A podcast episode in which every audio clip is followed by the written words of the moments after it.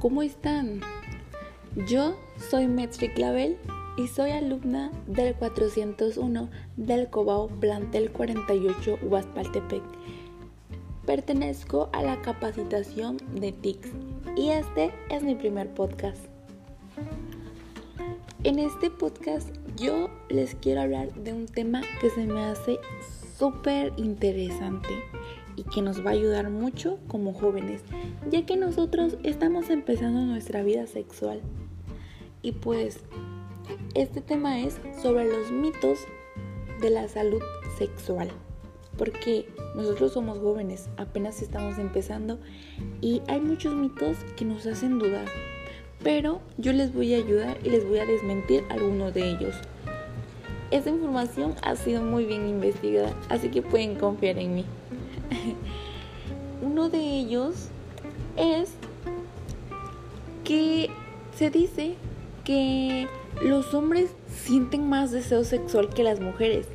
Mentira, el deseo sexual nace de una suma de elementos físicos, psicológicos y sociales. El hombre y la mujer tienen la misma capacidad de sentir el deseo sexual, pero por una cuestión cultural en las sociedades como la nuestra, se estimula que los hombres expresen más abiertamente sus deseos sexuales, mientras que a muchas mujeres se les enseña que se deben sentir avergonzadas y temor al hacerlo, de lo cual se deprimen. Por eso se dice este mito, pero no, todas las mujeres sí sentimos el deseo sexual, solo que no lo decimos. Otro de esos mitos que sé que les va a dar risa a algunos, pero a otros se los creen, es que el masturbarse es malo para la salud y que puede causar infertilidad. No, ¿cómo creen? Creer eso significa no reconocer una práctica natural de los seres humanos para aproximarse a su cuerpo y conocerlo. El masturbarse no es malo. Otro también es que la doble protección es usar dos condones uno encima de otro. No, eso no es nada bueno. ¿De dónde sacaron eso? La doble protección es usar un preservativo y un método anticonceptivo temporal, es decir, eh, las pastillas anticonceptivas o un dispositivo intrauterino, entre muchas opciones. Em, pues para hacerlo más entendible, la doble protección es protegerse de dos situaciones, un embarazo no planeado y las infecciones de transmisión sexual. Este se me hizo súper chistoso, pero bueno, dice, dice que tomar Coca-Cola con Alka-Seltzer antes de la relación sexual evita el embarazo neta chavos, no lo vayan a hacer, no lo crean, no. Ninguna de estas sustancias tiene efectos anticonceptivos para evitar un embarazo. Lo que realmente funciona es el uso de métodos anticonceptivos. O para la más confiable es la abstención. Esa sí se las recomiendo.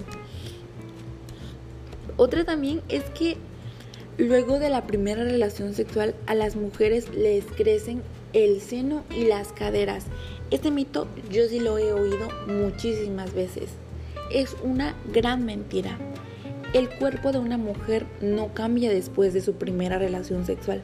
El crecimiento de los senos, el ensanchamiento de las caderas y el aumento de estatura están determinados genéticamente. No porque una chava la veas con su cuerpo de siempre y de repente de un día a otro ya se haya desarrollado un poco más, no quiere decir que ya tuvo relaciones sexuales, es solamente que se está desarrollando y es algo muy normal.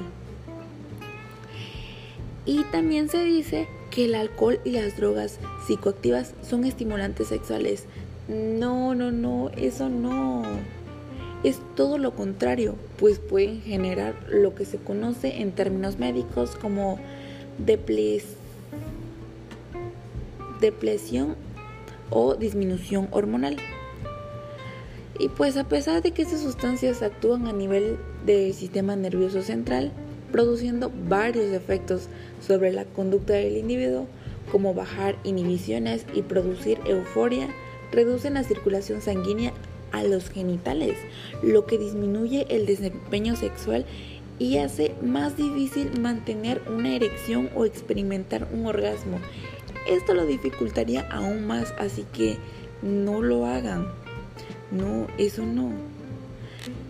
Otra también es que tragarse el semen en una relación sexual es malo para la salud. Mentira. El semen está compuesto por tres líquidos, seminal, prostático y espermático, y mantienen a los espermatozoides a una temperatura estable para que vivan. Cuando una persona se toma el semen, este es digerido por los ácidos del estómago. El único riesgo para la salud en este intercambio de semen infectando por alguna ITS, incluido el VIH. Ese podría ser un riesgo. Pero por eso hay que preguntar a tu pareja.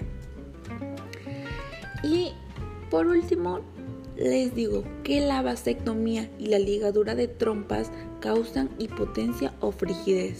Falso. Al momento de realizar una vasectomía no es posible que cause algún daño a los vasos sanguíneos y nervios que producen la erección. Después de una ligadura de trompas puede haber cambios hormonales, pero de ninguna manera se afecta el deseo sexual de la mujer. Y bueno chavos, estos solo son algunos de muchos mitos que existen. Espero que esta información les ayude y les haya aclarado varias de sus dudas. Se despide de ustedes Messi Clavel y que tengan un excelente día. Besos.